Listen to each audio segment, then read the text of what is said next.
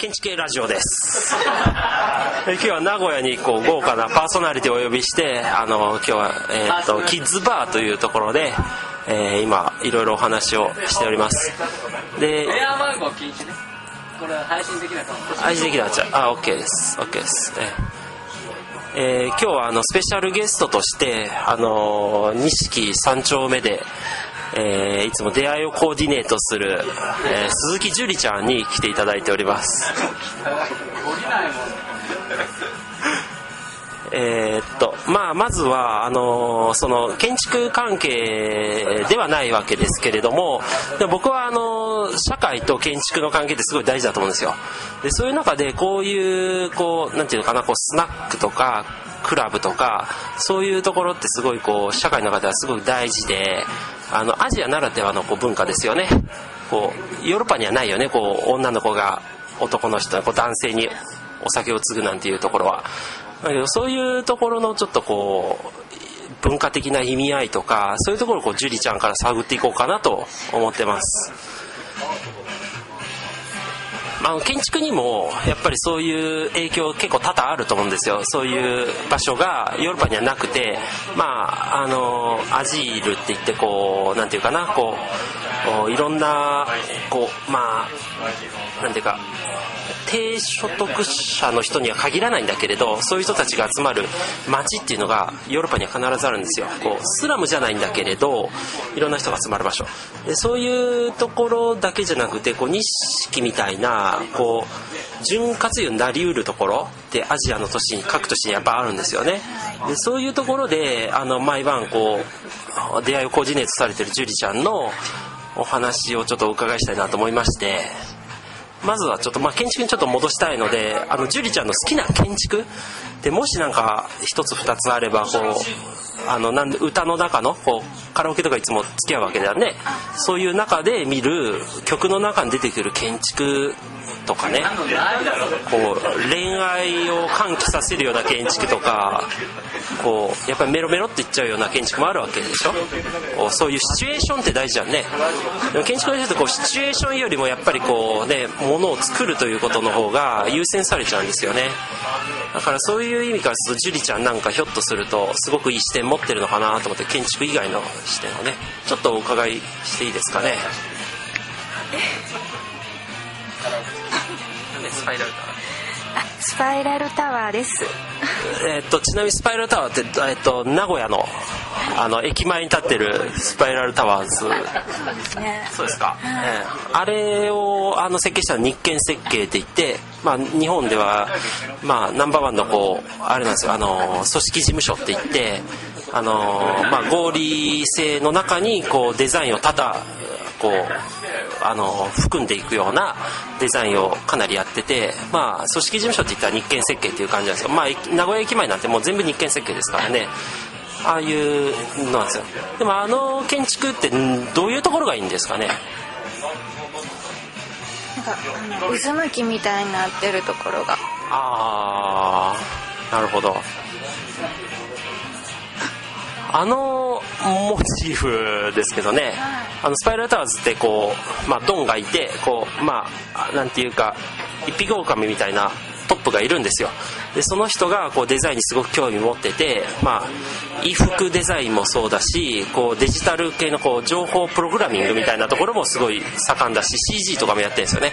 でその中に建築の分野も含んでてだからそういうこう衣食住ですよね。衣食住をつなぐデザインにすごく興味のある、えー、関心を持ってる、えー、トップの人がいるもんだからやっぱりああいうあのモチーフとなった着物みたいなものもあの建築にちょっと取り入れる柔軟性持ってるんですよ。で今日ちょっとちなみに樹里ちゃんこうなんかすごくあの生めかしい えー、いでたちで来てくださったわけですけれどもこう今日のテーマは？今日のテーマ。持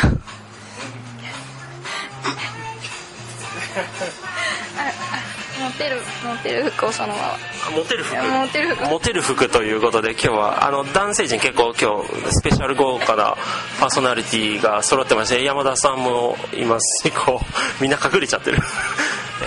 あの山崎さんとかこう吉村さん清水さん五十嵐さん藤村さんといるわけですよね。で藤村さん相変わらず寝てますけれども、う ん、あのね。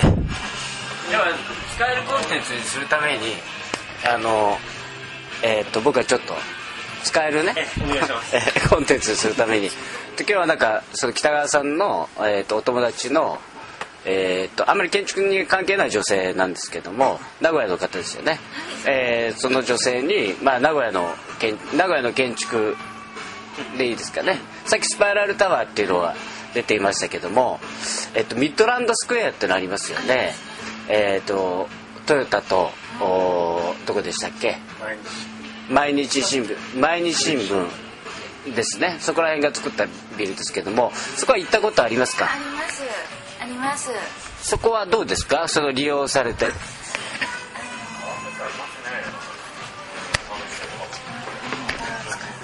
スカイゲート。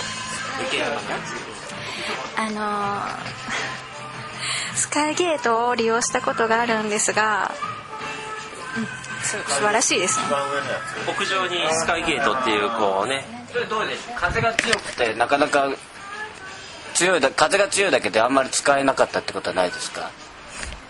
あそれはなく、うん、それはなかったですよ。あのすごい空間が素敵でしたね。素敵でしたはい。なるほど。チュリちゃんはそこにちなみに誰と行きたい？僕はい、あの木川さんとぜひお願いできれば、はい、よろしくお願いします。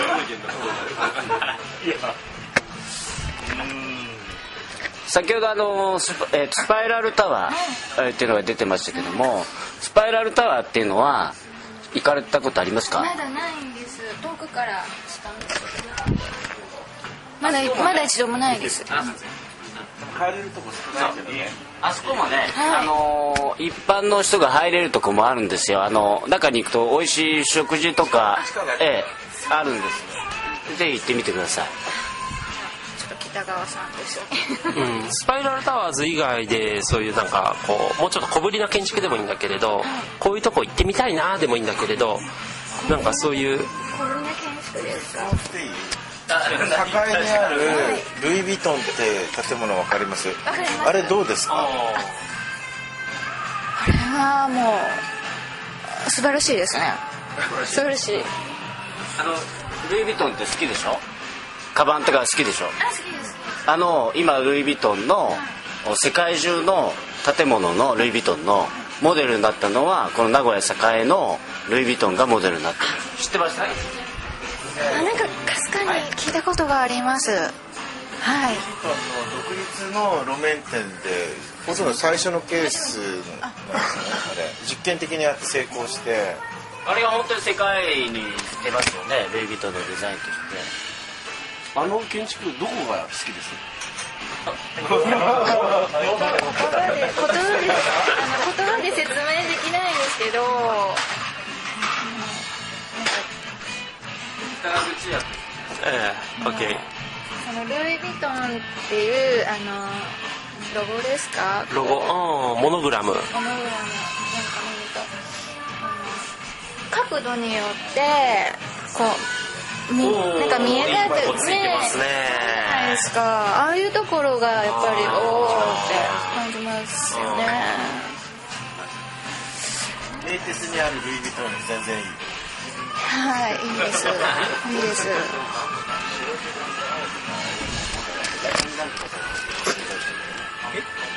村上隆あ村上隆がやったやつあのルイ・ヴィトンのカバンでさあの白でさベースがなんかあのこう青だとかなんか赤だとかなんか可愛いのあるじゃないですかあれって日本人のデザイナーがやったの知ってます？そこまでは、そこまでは知らなかったです。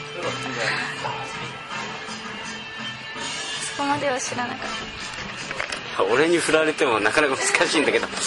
えっと名古屋ですよね。であの今栄で、まあ、我々飲んでるんですけどもこの辺でなんかおしゃれなとこって知ってます？若い人たちにここおしゃれですから行ってほし行くといいよっていうのありますか？えーあのちょっと詳しくはわからないんですけど、あのかあのサンシャイン栄というあのパチンコ屋さんがやられてるとこなんですけど。か観覧車がね。はい観覧車がある。カナリアっていうところが私は好きです。五十嵐さん取材されましたよねサンシャイン取材？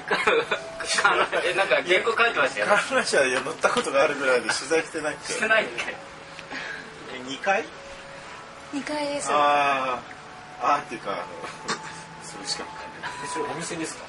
あの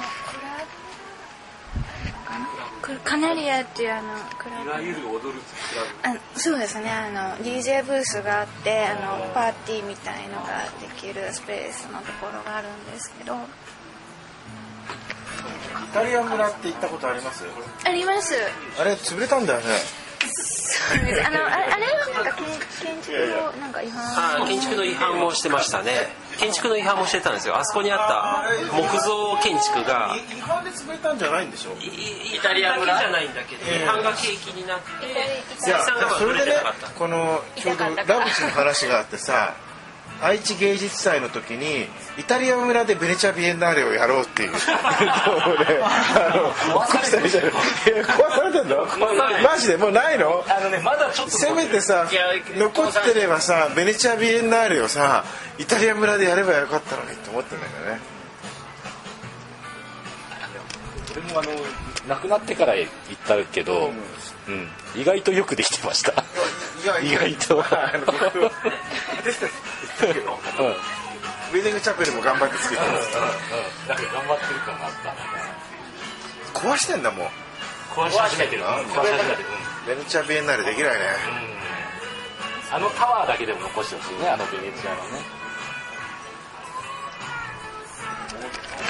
これにあの名古屋っていうのはあんまりこう名物なとかないんですけどねおしゃれなで金山にアスナルっていうのがありますよね僕はあんまり利用したことあ今日あのうちの学生とねスパゲティ食ったんですけどもあの利用したことありますかありますあります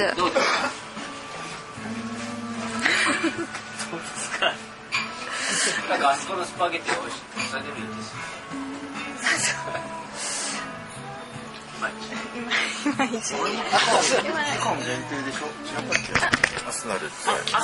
限定です10年ぐらいでしょ。仮設ですよう。そう。まああの名古屋っていう。ことがテーマなんですかね。えーという。ことで、まああの地方の学生さんも聞いてるんですけどもオアシスというですね、えーありますよね。あのまあ一つ名古屋の核になるとこがすぐそこにここのすぐ近くにあるんですけども、えっ、とそそこの魅力っていうのはもしなんか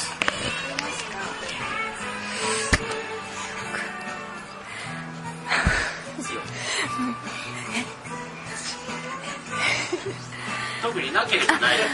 特にあまああのー疲れた時に癒しを求めていく場所ですねはい水の宇宙船で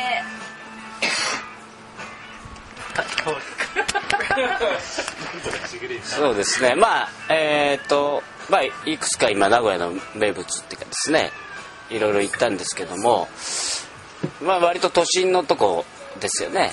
なんかあのまああんまりみんながしあの特に地方の人たちがあんまり知らないこう本山のあたりとかですねそこら辺は行ったことありますかね。そこら辺でなんかおすすめとかなんかありますか？元山じゃなくてもいいですけどなんかそういう都心じゃないすごい素敵なお店ありますよとか。ああ私行ったことないんですけどあの徳川園とか角王山とかがおすすめだと思います。あ角王山は行ったことありますうん、あのー角王山徳川美術館かな。徳川美術館っていうのはあの徳川御三家の輩出の地ということであの1600年以降ですねこう、まあ、東京を作ったのは名古屋なんですよね。あの徳川家康も名古屋徳川豊臣秀吉も名古屋織田信長もトヨタああトヨタじゃない。名古屋。トヨタじゃないね。でまあそういうあのいろんな史跡資料とかですねあのいろんなこうものをこう鎧とかも含めてですねあの収蔵しているところが名古屋市東区あるんですよね大曽根の近くにね。うん、そこも一つのおすすめ。もう一つは花崗山。うん、花崗山っていうのはそのまあ縁日も毎年こうあ毎月開かれててなんていうかこう下町のこう感じがすごく残ってるとこですよね、まあ、花崗山にあの松坂屋のこう創業者のあの伊藤家っていうこうあののもともとは別荘だったんですけどね、うん、あそこに陽気荘っていうあの古いお庭があってでそこに伊藤さん昔住まわれてたんですよね。じゃあもうあの最後にちょっと樹里ちゃんにこう名古屋ってもうちょっとこうなってもらえると街って面白くなるなみたいなあのなんかそういうとこ率直にちょっと言ってもらえばもう遠慮なく率直に、えー、言ってください。うん。あじゃああの眠らない街になってもらいたいです。おおいいですね。今日もねこうキッズバー来るまでキッズバー来るまでに苦労したね。あっちこっち閉まっちゃっててね。うん。でまあ困った時はですね皆さんえっ、ー、と名古屋市メンバーズ京都という、えー、お店が、えー、錦三丁目にあります。えっ、と名古屋の人は金さんと言います。錦さんと書いて金さんえー、住所ぐらい言っといた方がいいね。名古屋市中区錦三丁目19の5第8錦別館5階。メンバーズ京都。メンバーズ京都。ラジオ聞きましたって言うとなんか割引になったりはい。はい、ね、何か何かサービスしますおお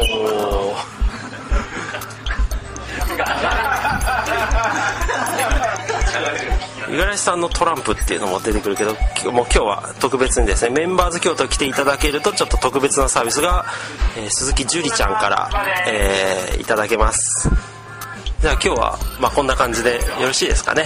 はい。じゃあ今日はどうもこれぐらいで締めたいと思います。ありがとうございます。